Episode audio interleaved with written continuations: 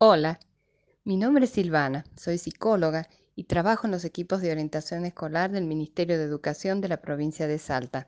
Y este mensajito es para vos, que sos uno de esos muchos estudiantes que quizás no se ha podido poner en contacto con la escuela o con sus tareas, pero que está en su casa cumpliendo con la cuarentena obligatoria. Quería decirte que estás haciendo lo más importante que debes hacer en este tiempo, que es cuidarte y cuidar a las personas que están cerca tuyo.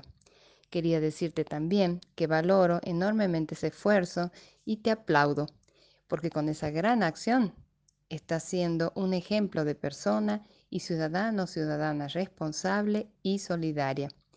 Te aliento a que sigas realizando esa valiente actitud para que pronto, pronto podamos encontrarnos en la escuela. Te mando un fuerte abrazo.